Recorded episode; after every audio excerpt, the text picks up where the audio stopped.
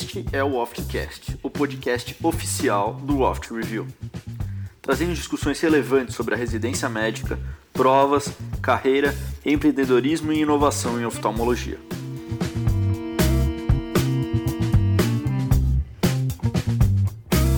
O mercado oftalmológico tem evoluído muito rápido e atendendo ao pedido de vários dos nossos ouvintes, a gente vai conversar hoje como hoje sobre como é a administração dentro da oftalmologia. Num mercado extremamente competitivo, em, em constante mudança, que é, que é o que a gente está vivendo hoje em dia. Meu nome é Tomás Minelli.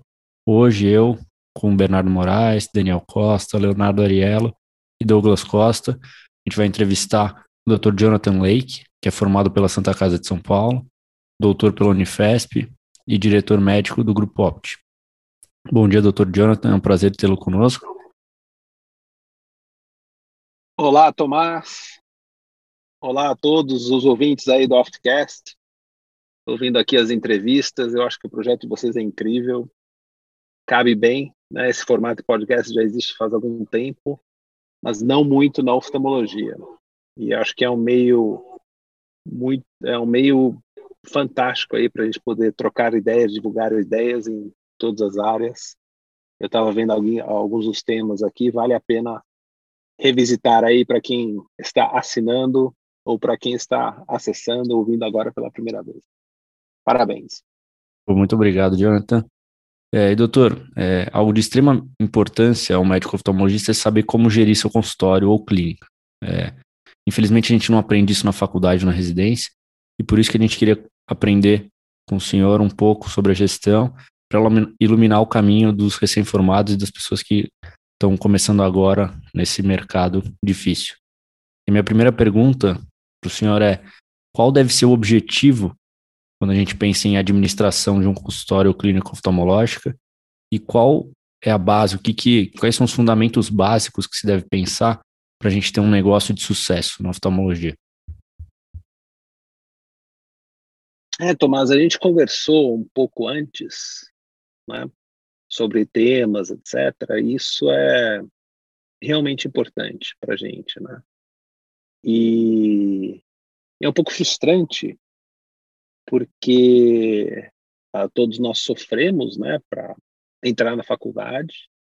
Então, se envolve na né, dedicação, aprendizagem, uma série de coisas.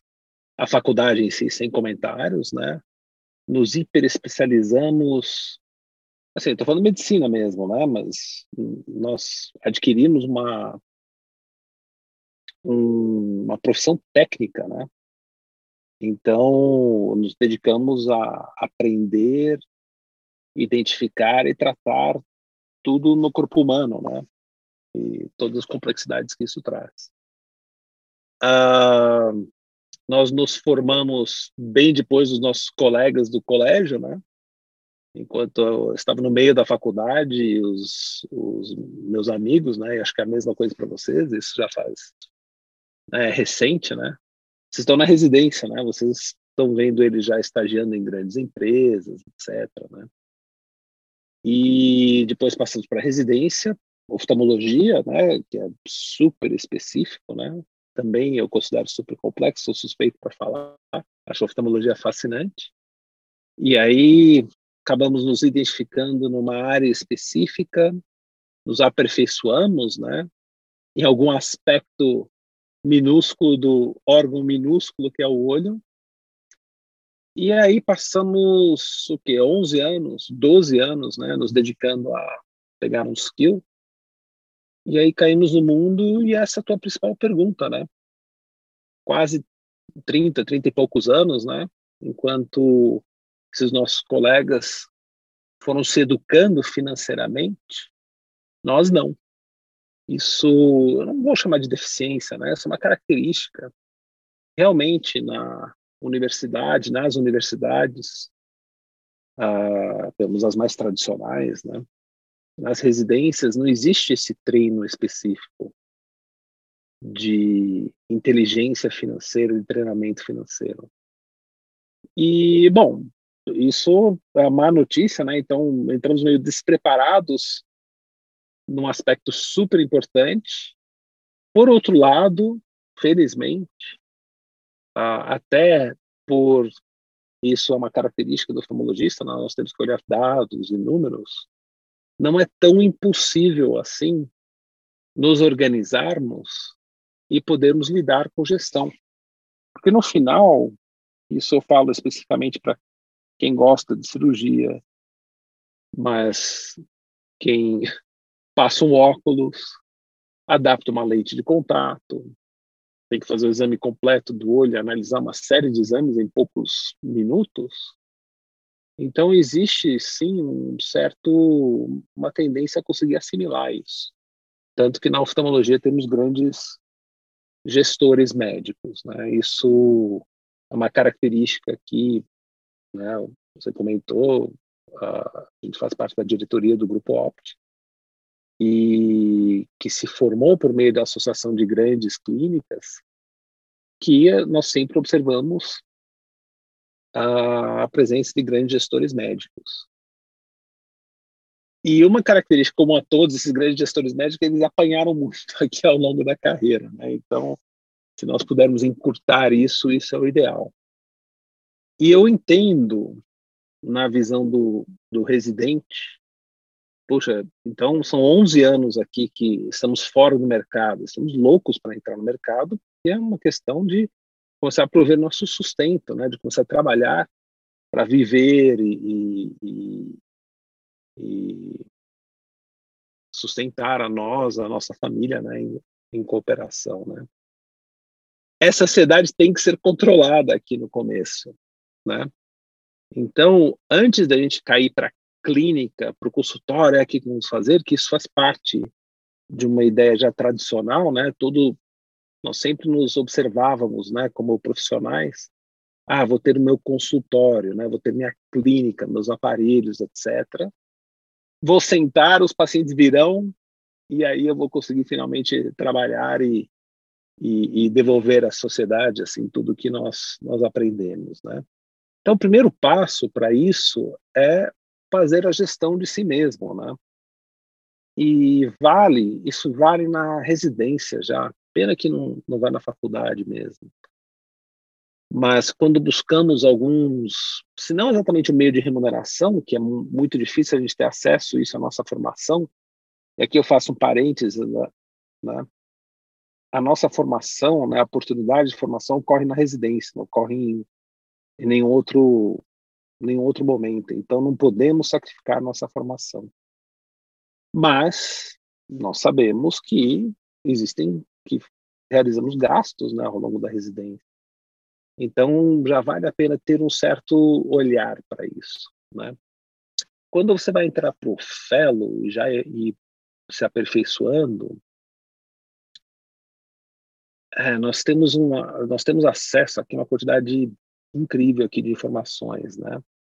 Mas o que eu vejo sistematicamente é que não existe realmente o conceito, né, a noção de empresa.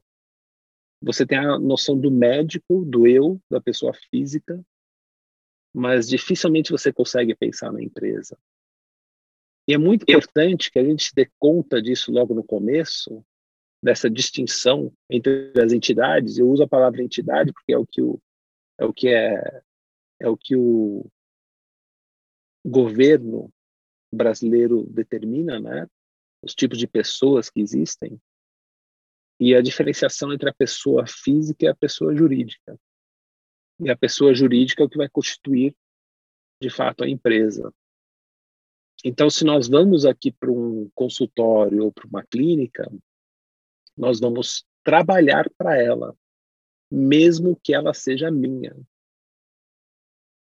E esse conceito tem um certo conflito aí, né?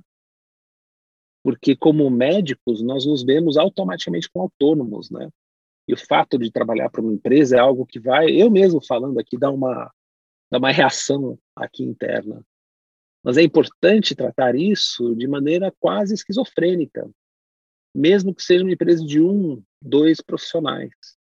A empresa é uma entidade separada, segue regras específicas aqui da sociedade, segue governança e nós trabalhamos dentro dela, né? nós estabelecemos as relações dentro dela. Então, existem passos importantes na organização disso. Não é a questão de sair abrindo empresas e começar a gastar muito nisso, mas vale a pena, nesses podcasts, nas aulas, na academia que estamos montando, realmente discutir esse assunto, né? Como abrir e como fazer e como estabelecer bem uma empresa. Então, eu partiria daí. E aí a gente se educa a entender esses conceitos e tentar estabelecer as melhores práticas desde o começo. Né? Não colocar o carro aqui na, na frente dos bois. Jonathan, é, obrigado mais uma vez pela participação. Boa noite.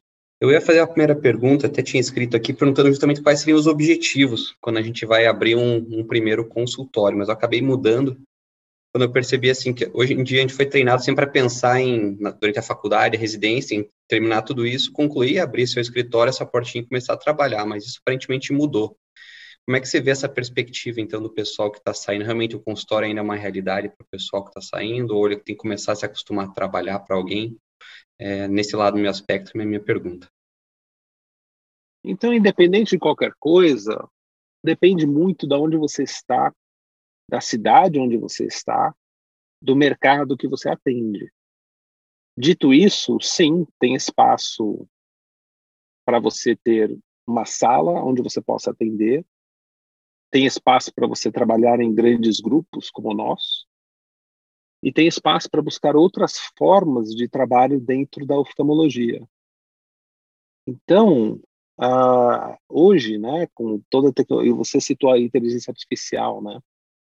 e a gente entra em um pouco ciência dos dados. Isso foi tema de, de outros podcasts aí prévios, né? A gente não tem uma atividade específica, a não ser uma, né? Serviço médico.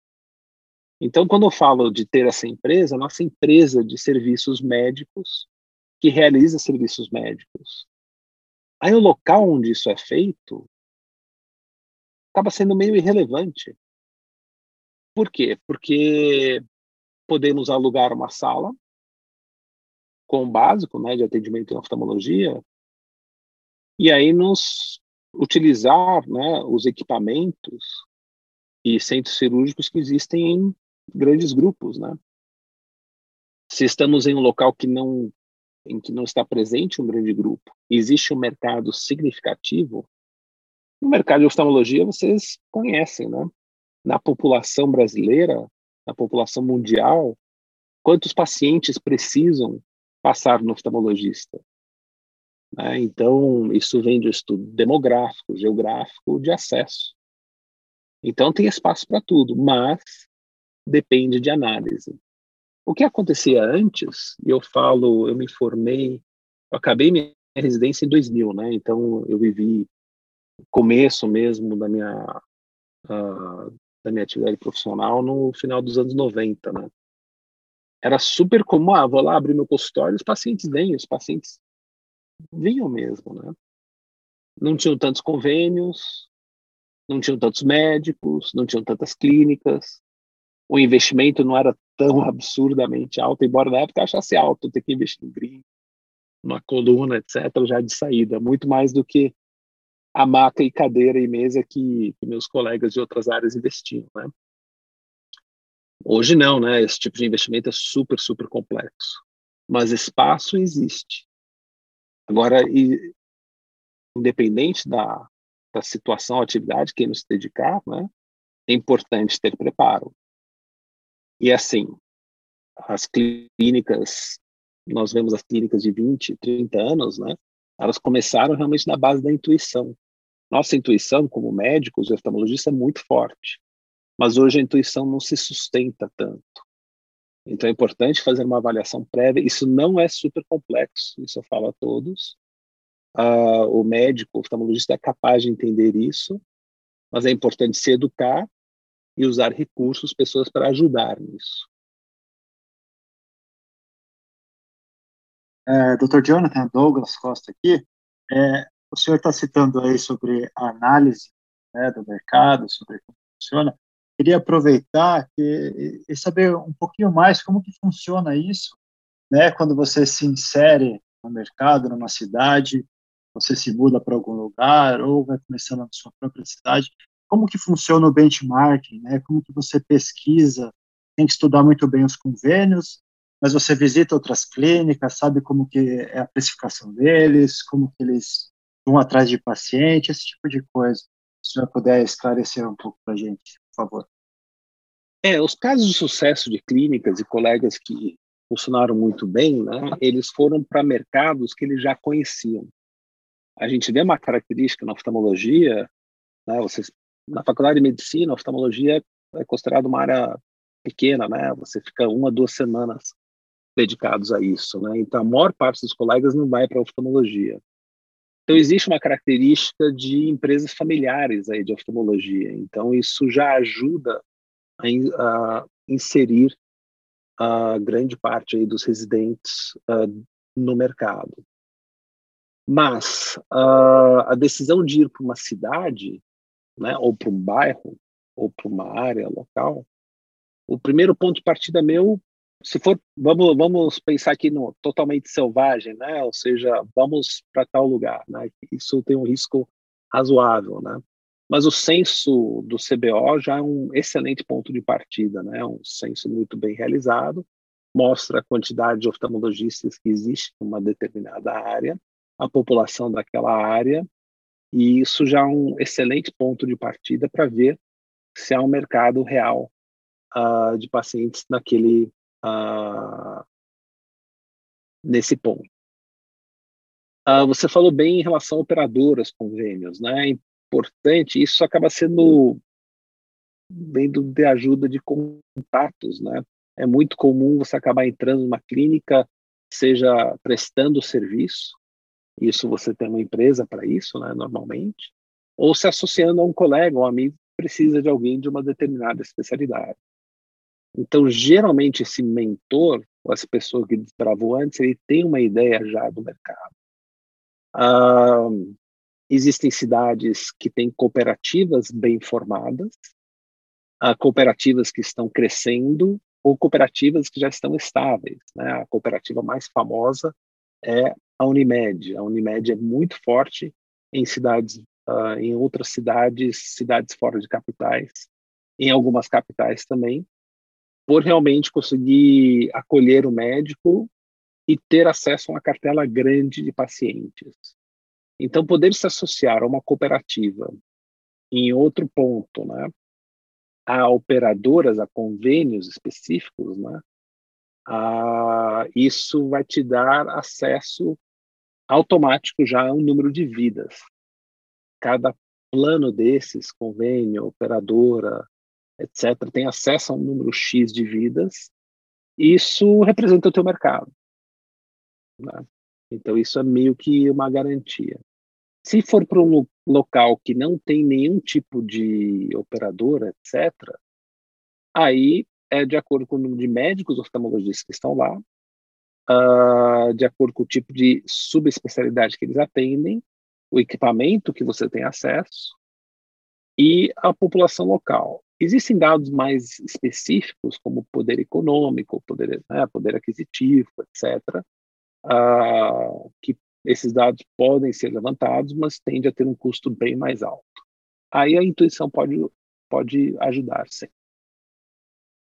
Já que. É, boa noite, doutor Jonathan. Aqui é o Bernardo que está falando. É, ah, Bernardo. Já que a gente começou a falar sobre convênios, eu queria até entrar num assunto que foi até pauta essa semana nos grupos de WhatsApp aí, né? Que o CBO está tentando combater esse processo de de empacotamento dos convênios, né, que eles chamam de capitation, né, que eles fazem um pagamento por pacote e não por serviço. Né, o CBO está entrando nessa frente tentar combater isso. Eu queria saber como que o senhor vê esse processo, se você acha que é um processo irreversível, se esse processo vai se estender até para cidades menores, que a gente vê nas grandes capitais esse processo já bem forte. Como que você vê e, e qual que deve ser o posicionamento dos oftalmos diante disso? Olha, esse é um tema extremamente complexo. E o CBO, nosso principal conselho, é quem representa, é quem nos representa, né? e o CBO fica num dilema em relação a como atuar nessas situações. Porque o CBO está ali para proteger e abrigar o oftalmologista. Num contexto de aumento de competição, ou seja, grande quantidade de oftalmologistas distribuídos de forma relativamente desigual. É importante, ó, esse podcast aqui acho que vai ter umas três horas aqui. Hein? Quando falamos em capitation, aí estamos falando em modelos de remuneração. Isso já nasce faz bastante tempo. Então, vou dar uma mini história sobre modelos de remuneração, que isso vem nos últimos 30, 40 anos, mais ou menos. Mas é algo que eu deparei e que eu estranhei muito na minha residência. Porque você sai da faculdade né, com a, o conceito, a noção de atendimento ao paciente. Aí eu cheguei na residência e nós aprendemos a fazer um exame ocular completo. Então isso vai desde a acuidade visual, né, para você ver o quando, qual a função visual aqui do paciente, até a análise sistemática das estruturas oculares indo da parte externa da órbita até o nervo óptico e o cérebro. Então, isso, isso envolve todo o exame oftalmológico.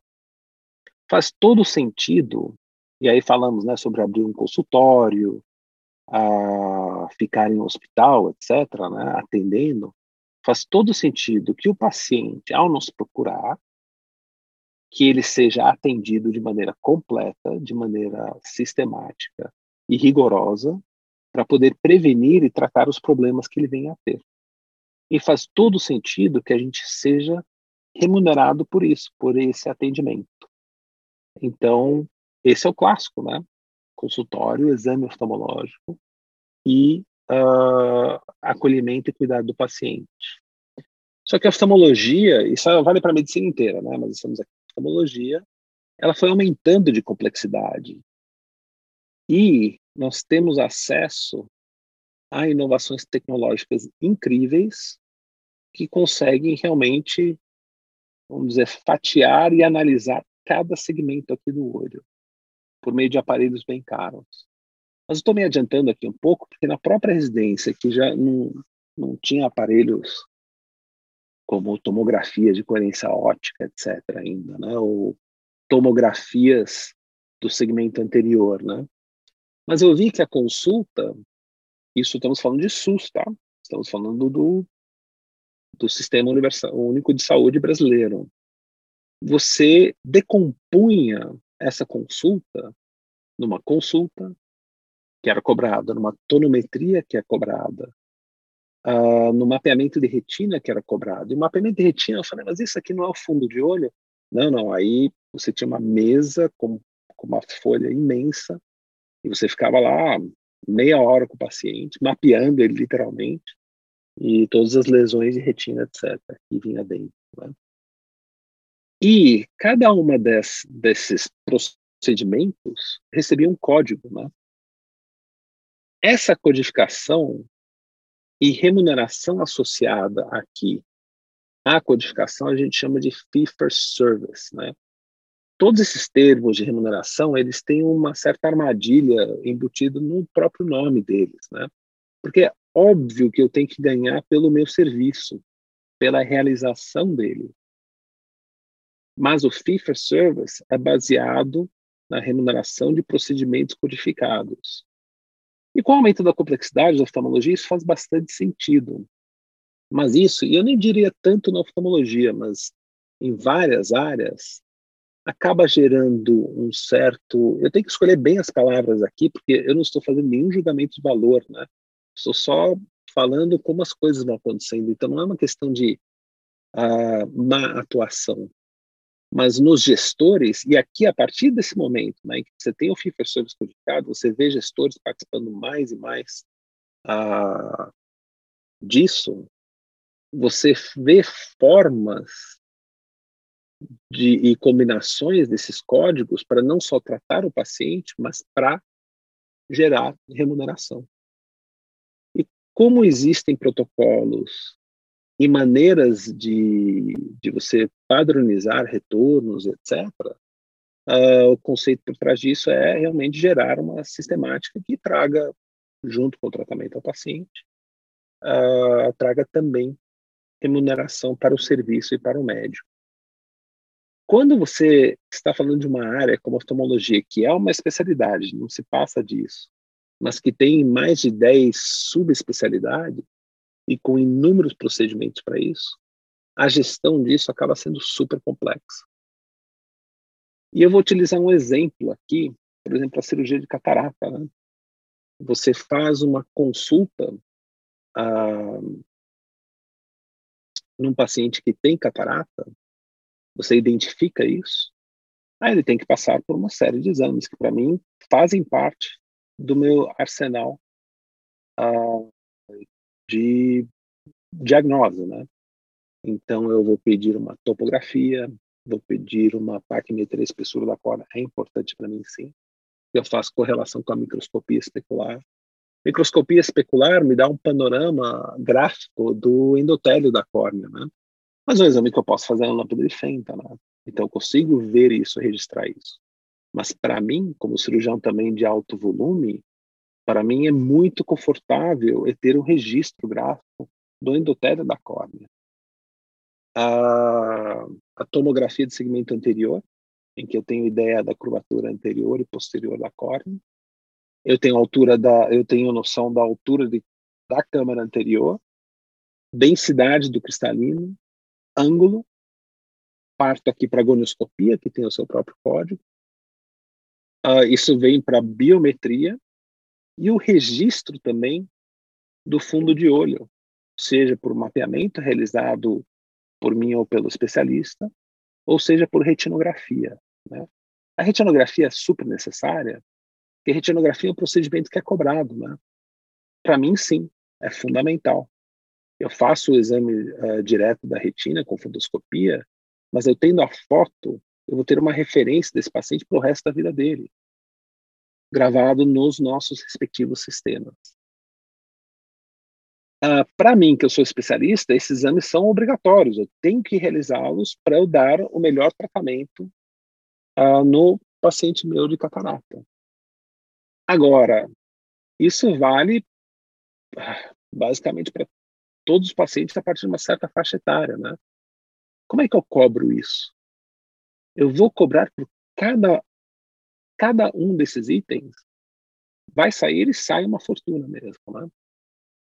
Então, o for service evoluiu nesse contexto. Estou falando de oftalmologia, mas isso vale para as outras, para as outras uh, especialidades de medicina para os bundles ou pacotes.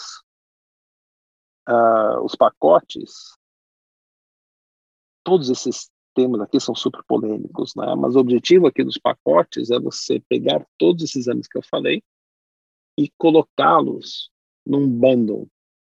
Ou seja, você identifica, o paciente chega aqui para você, você vai receber um valor fixo para um bundle de exames. Esse bundle, desse pacote, é meio que arbitrariamente decidido pela operadora, baseado em critérios internos deles. Então, isso traz bastante polêmica, porque é uma forma da operadora tentar controlar aqui o ato médico, né? tentar controlar uh, o que o médico tem que fazer ou não. E o médico estava acostumado a receber por cada um desses setor, por cada um desses procedimentos, fica, e de maneira correta, uh, transtornado, porque além de ver o controle sobre o ato dele, ele vê uma redução na remuneração dele, né? Super polêmico. Uh, nos anos 90, tentou se introduzir o capitation. E esse nome, ele é uh, super mal visto, né? Um nome pejorativo e ele pode confundir também com captação de pacientes. Eu vejo constantemente sendo escrito errado, né? Mas capitation tem a ver per capita. Então, nos anos 90, em, em que tecno, tecnologicamente nós éramos, não tínhamos tudo que tínhamos hoje, algumas operadoras ou medicina de grupo, seja lá o que queira dar o um nome, com as vidas que eu comentei antes, né? Tem, sei lá, tem 100 mil vidas. Então eles chegam para um serviço e falam, olha, cuida aqui das minhas 100 mil vidas, que eu te pago um X fixo por cada vida todo mês. Então, isso é mais, mais fácil de, de entender hoje, porque a gente tem o SaaS, né, o, o Software as a Service, Netflix, né, uma série de assinaturas. Mas naquela época, super complicado. Né? E naquela época você não tinha os controles de desfecho, indicadores clínicos, ou informática, ou sistemas que nós temos hoje. Né? Então, o que acontecia? Você tinha uma operadora pagando um X, ó, toma conta aqui das minhas vidas, se vira. E aí você tinha, isso foi o fracasso do modelo naquela época, né? Ah, um grupo médico qualquer cuidando daquelas vidas mas qual que é o objetivo do, desse grupo médico em geral? E isso aconteceu naquela época. Bom, eu tenho minha receita fixa aqui mensal, eu tenho que ter os custos mínimos. Eu não posso gastar nada. Não gastar nada quer dizer não fazer nada.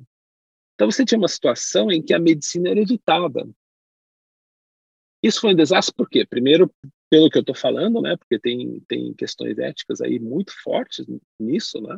seja, evitar tratar o paciente, não vou cuidar dele.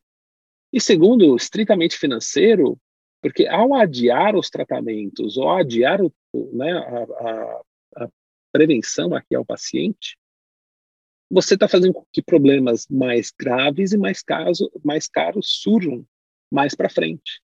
Então, é um modelo que não se sustenta a longo prazo, porque acaba ficando mais caro com o tempo. Então, ele não deu certo.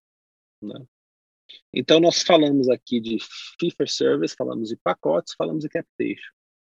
Isso vem vindo de uma forma ou de outra né, nos últimos 10 ou 20 anos, é sempre uma disputa entre a sociedade, os conselhos, os médicos e, e as operadoras, e começou a surgir nos últimos 10 anos. Isso vem com a incrível evolução tecnológica que estamos passando, da value-based health, ou, ou então value-based medicine, que é a medicina baseada em valor. E não vamos nos enganar, né, porque os que criaram isso, que são Porter e Kaplan, que são de Harvard, são ah, da escola de Business Administration de Harvard, eles entenderam que na saúde a gestão é extremamente complexa, não por ser difícil, mas por ser extremamente volumoso, né? E com vários dados que acabam se cruzando, vindo de, de locais que você não consegue vir. Você não, eles não conseguiam uh, fazer o costing, né? Ou seja, aplicar o custo e entender uh, como é que você pode remunerar ou cobrar um determinado tipo de procedimento. Então, eles introduziram esse conceito de medicina baseada em valor. Em vez de eu pagar por um procedimento específico que tem um efeito limitado, eu posso começar a agir em grupos específicos uh, clínicos. Então, um exemplo que ele cita bastante é joelho né? Alguém com uma degeneração avançada do joelho tem que colocar uma prótese, né? O tratamento desse paciente não é você só fazer a cirurgia. Na verdade, ele começa com a identificação mais rápida possível desse paciente, com a realização dos exames necessários desse paciente, com a realização da cirurgia e com a reabilitação. Então, na verdade, o que você tem aí é um pacotão relacionado a aquela condição clínica, aquela doença. Então, isso tem a ver com medicina baseada em valor. Como é que você vê se isso funcionou ou não? Você tem que devolver o resultado desse tipo de paciente. Então, basicamente, esse paciente que, que foi tratado e que recebeu um certo valor, ele recebe mais se o paciente volta a andar. Então, você, está, você consegue fazer um custo disso, e o custo é bem interessante, porque o custo é time dynamic, activity based. Ou seja, é o que você consegue fazer, em que tempo que você consegue fazer, tanto no procedimento em si, quanto na recuperação do próprio paciente. Então, você estabelece um pacote que ele pode ser mais alto ou mais baixo de acordo com o resultado que você tem. Pessoal, eu estou resumindo um negócio aqui enorme, super complexo de ser implementado. Então, isso nos traz de volta a oftalmologia. E que isso faz todo sentido, né? porque nós temos pacientes de glaucoma, nós temos pacientes com afecções da retina. Esses dois exemplos são pacientes crônicos, né, que basicamente têm que fazer o tratamento para o resto da vida, né, basicamente, generalizando bastante aqui. E vocês têm os pacientes de catarata ou cirurgia refrativa, em que você basicamente trata e finaliza o problema com aquele procedimento, né? Também generalizando bastante. Então, são duas, dois problemas com abordagens diferentes, com tempos diferentes, que devem ser custeados, ou seja, em que o custo deve ser avaliado, e aí sim o médico ou o grupo ser remunerado. Nós não chegamos nesse ponto ainda, né? Nós temos os conceitos, e o que estamos tentando estabelecer com o CBO, mas isso é um trabalho a longo prazo, bem longo prazo, é ver como é que a gente vai remunerar o médico ou a clínica, o que for, de acordo com a implantação do melhor protocolo possível e de acordo com o desfecho daquele paciente, ou seja, o glaucoma não evoluir, né? O paciente não perder a visão, ou ele se recuperar e não ficar dependente de óculos, e assim por diante. Então, voltando à sua pergunta, depois desse, dessa, desse desvio aqui imenso, né? Uh, o que estamos vendo agora são movimentos de mercado buscando isso. Você vê operadoras que já têm isso claro na cabeça e estão tentando implementar modelos de accountability, ou seja, ok, você vai cuidar das minhas vidas, mas você precisa entregar resultados e os valores que, vão ser, que você vai receber vão ser de acordo com os resultados, ou outras indo diretamente para o capitation, que é esse valor por cabeça. Mas nessa situação específica, esse valor por cabeça é um valor basicamente comercial. E não é que o médico vai receber um X para atender aquele paciente por cabeça. Para você conseguir implementar uma medicina baseada em valor, você precisa ter tecnologia, precisa ter aparelhos, precisa ter sistemas bem evoluídos de controle de sinistro e precisa poder, num ambiente, numa numa população, numa dada população, poder ver se o seu tratamento é economicamente viável e se está sendo realmente efetivo. Então, voltando novamente ao CBO, aos movimentos, é importante que a gente chame a atenção para isso, para que dentro da sociedade a gente possa discutir esses modelos e o que nós fazemos no grupo OPT garantir não só o tratamento para o paciente, mas a remuneração para o médico.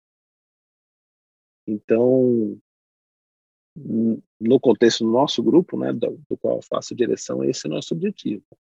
Garantir o tratamento ao paciente, garantir aqui a remuneração ao médico, não só dentro do grupo, mas também fora do grupo. Então, isso faz parte da discussão aqui dentro da sociedade eu acredito realmente que nós vamos achar aqui um caminho em comum que atenda que atenda a todos. Uh, um dos pontos, eu estou realmente já estou terminando essa essa parte aqui, né? Mas uh, o que trouxe essa discussão é um movimento bem grande da fusão de dois grupos verticalizados. E o que, que é um grupo verticalizado? Uh, eu estou falando aqui da Apivida, da Notre Dame, né? Verticalizada que eles têm X número de vidas e eles, eles mesmos cuidam dessas vidas.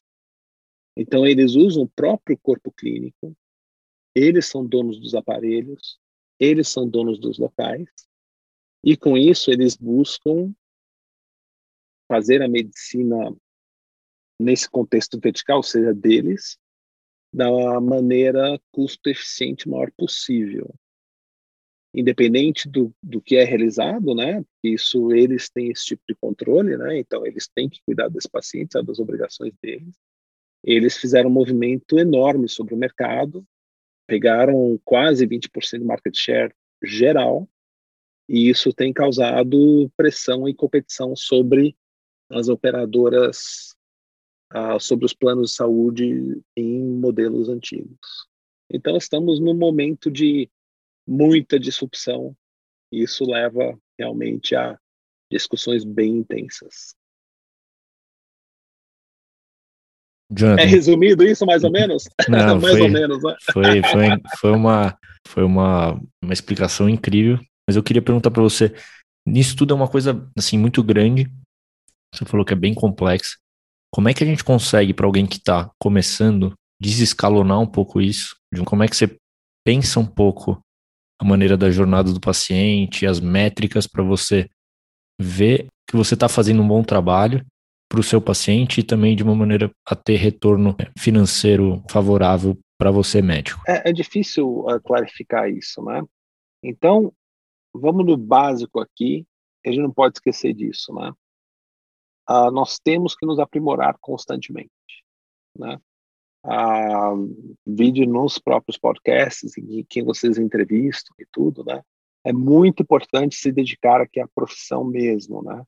Então, a oftalmologia, né? Se formem, estudem, prestem o título, né? Passem que o título realmente o CBO tem feito um trabalho incrível, ficou é um desafio grande nisso, né? Esse aprimoramento tem que ser sempre, tem que se diferenciar no conhecimento e no domínio do skill que vocês escolheram. Então isso nunca pode perder de vista, porque no momento em que você consegue uh, passar qualidade, a remuneração vem em consequência. Por quê? Porque nós estamos caminhando realmente para essa medicina baseada em desfechos. Então nós temos que ser eficientes na entrega uh, da visão ao nosso uh, paciente. Então, isso é super importante. Como é que a gente faz isso saindo da residência, né? Então, é importante ter uma noção uh, do nosso mercado e de onde estamos. E não ter medo de desbravar e abrir outras áreas. Né? O Brasil é um país continental, né? E claro que, dadas resguardadas as devidas proporções, isso é muito importante. Existem vários paralelos com os Estados Unidos, né? Os Estados Unidos também é um país continental, né, que vai de costa a costa. Só que o que acontece nos Estados Unidos é que, embora você tenha concentração, evidentemente, muito alta em cidades enormes, você tem a possibilidade de morar em outros locais e poder a se fixar nesses locais. Então, vale, durante a residência no fellow, avaliar bem em que, claro, vocês, né, todos nós fizemos faculdades em São Paulo, né, que é um mercado enorme, mas também, não quero dizer saturado, porque realmente o mercado é enorme, mas com a presença muito, muito grande de oftalmologistas.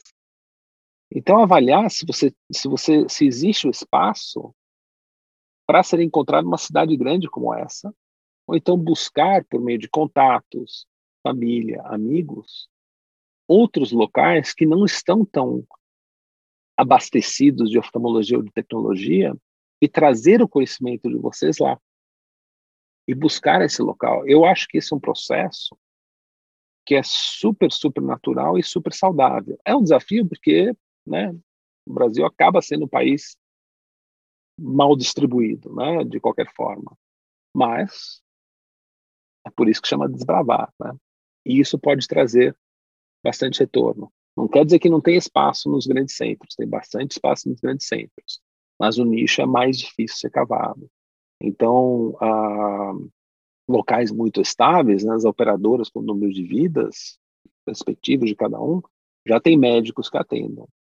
E as verticalizadas acabam canibalizando, né, e acabam sendo um pouco predadores nesse mercado exatamente por causa da grande oferta de profissionais. Então, talvez não seja o melhor local para se consolidar, embora sejam locais bem interessantes para realmente começar a carreira e poder se aprimorar no, na profissão. Lembrando que temos muitas opções agora, não é só catarata, retina, etc. Né? Mas essa questão de dados e de identificação e programação e redes, então temos o nosso comitê de inovação, que você conhece bem, Tomás. Nós temos o OptiNext, que é para atender aos jovens oftalmologistas e buscar novos rumos para onde a oftalmologia está indo. Eu já faço parte de uma geração anterior aqui, e a ideia é que a partir de hoje vocês abram esses novos caminhos tecnológicos, territoriais, geográficos, para poder trabalhar. Não tem uma receita específica, mas mantendo o básico, se educando, vocês vão conseguir encontrar um caminho sim. É, doutor, doutor Jonathan, em relação a montar um centro cirúrgico próprio, né, a gente sabe que é um, né, muito custoso, é bem caro, os aparelhos oftalmológicos são super caros, então é muito difícil para um oftalmologista que está se formando montar um centro cirúrgico, né, ele tem que ter um volume muito grande para isso e tudo mais. E ao mesmo tempo a cirurgia, para ela ser lucrativa, você tem que ter um volume bom para você conseguir comprar preços melhores, negociar com os fornecedores.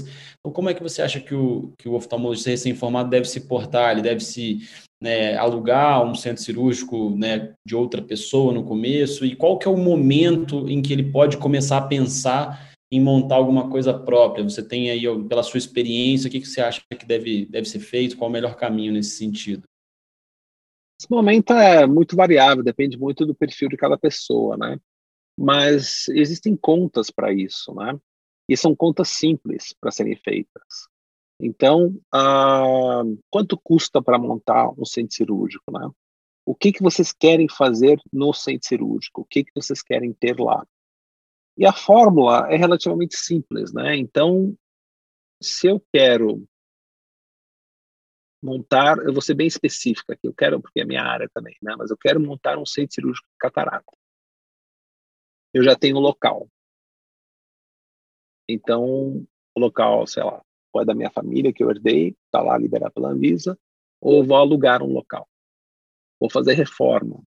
Vou ter uma equipe que vai controlar isso. Vou ter os próprios equipamentos que estão lá.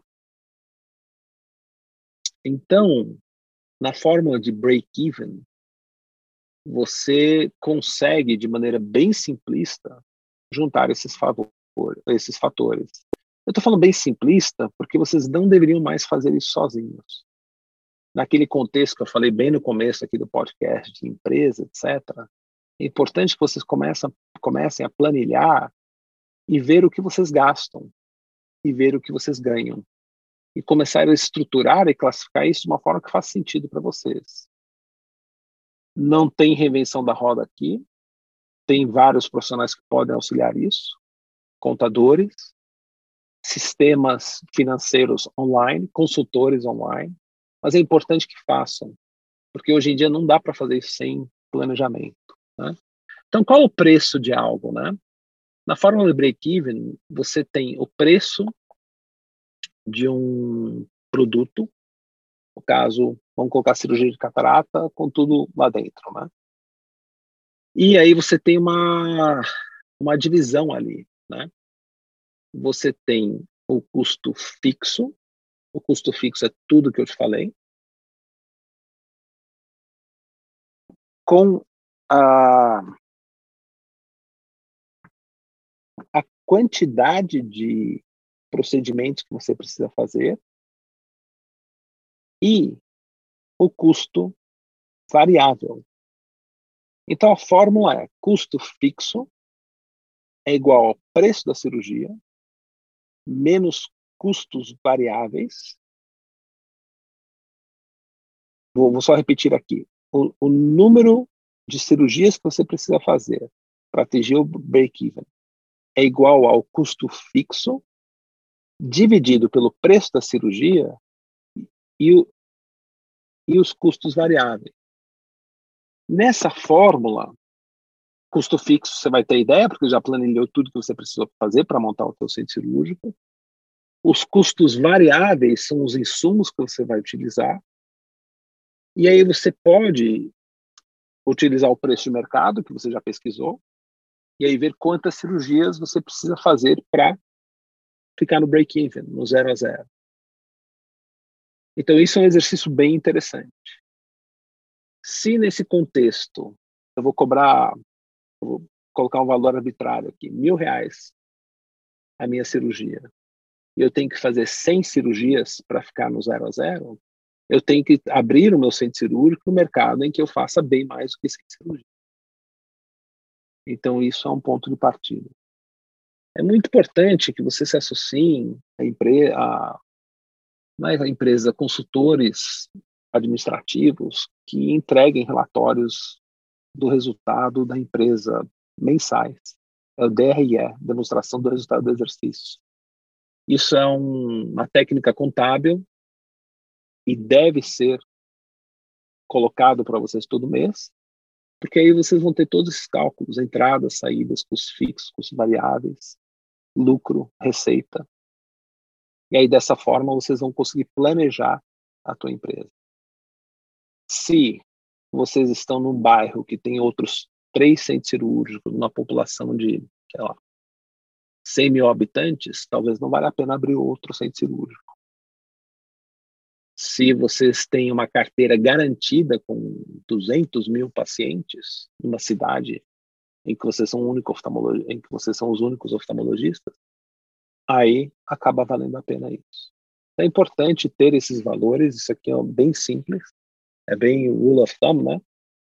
Bem, mas dá uma bela ideia de como precificar e verificar o que vocês podem fazer. Busquem ajuda e avaliem. Agora abrir assim na fé, né, usando um pouco de brincadeira aqui, não é muito comum hoje. E Jonathan, só por curiosidade, o que seria uma boa previsão de tempo de retorno desse investimento? Então, é baseado nisso, né? O, o, o ROI, né, o retorno sobre investimento, ele, de maneira pura, vamos dizer assim, ele não ah, um dos defeitos dele puro é que ele não não dá esse valor o tempo não está inserido na equação dele. Tem várias formas de calcular ROI e existem equações que consideram o tempo. Mas no break-even você precisa estimar né, em quanto tempo quanto quanto tempo você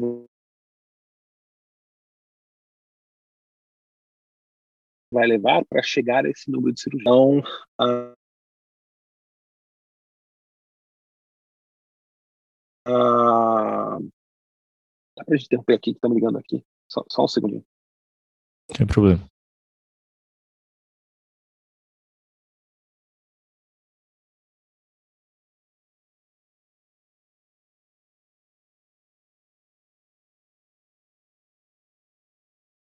Voltei aqui, vocês estão me ouvindo?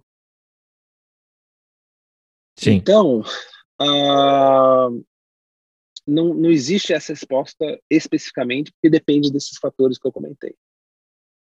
Mas eu partiria primeiro do break-even, e aí eu conseguiria ter um retorno sobre esse investimento que eu fiz.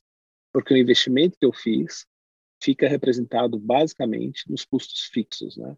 Então, o equipamento, você ele faz parte, né, do junto com a reforma e tudo que você fez nesse centro cirúrgico aqui hipotético, você vai fazer um cálculo de depreciação, né?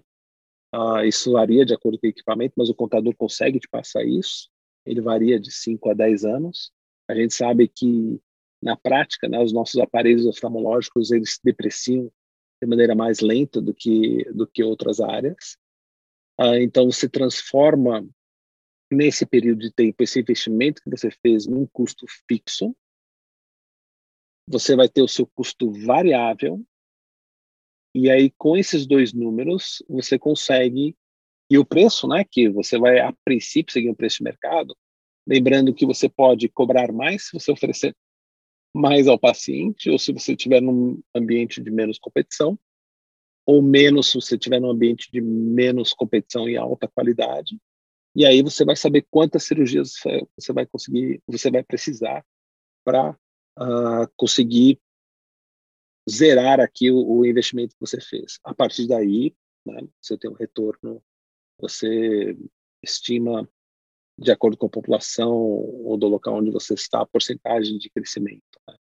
ou de expectativa de, de aumento uh, sobre o que você investiu. Né? A gente chama isso de orçamento ou forecast, e é um dado financeiro bastante importante na, na avaliação e no acompanhamento de uma empresa. Faz sentido isso? Eu sei que parece um pouco complexo, mas é super complexo você sair e pegar todo o dinheiro da família ou se endividar para embarcar numa aventura sem ter o, a análise feita de onde vocês vão entrar. Hoje em dia, como eu falei, não acho que caiba muito intuição. A vantagem de ter os grupos, aqui eu estou fazendo um pouquinho de propaganda, tá? Não tem como, esse é meu conflito de interesse, né? Mas nós estamos ali para ajudar quem quer se dedicar só ao mercado particular para quem tem acesso a uma carteira específica de pacientes, tanto dentro do grupo quanto fora, podendo utilizar o nosso parque tecnológico ou não com o mínimo de investimento. Então, isso acho que pode ajudar bastante em várias cidades aí do Brasil. É, Jonathan, você comentou agora, né, que pessoa vai lá pegar os seus investimentos e se debravar aí no mercado.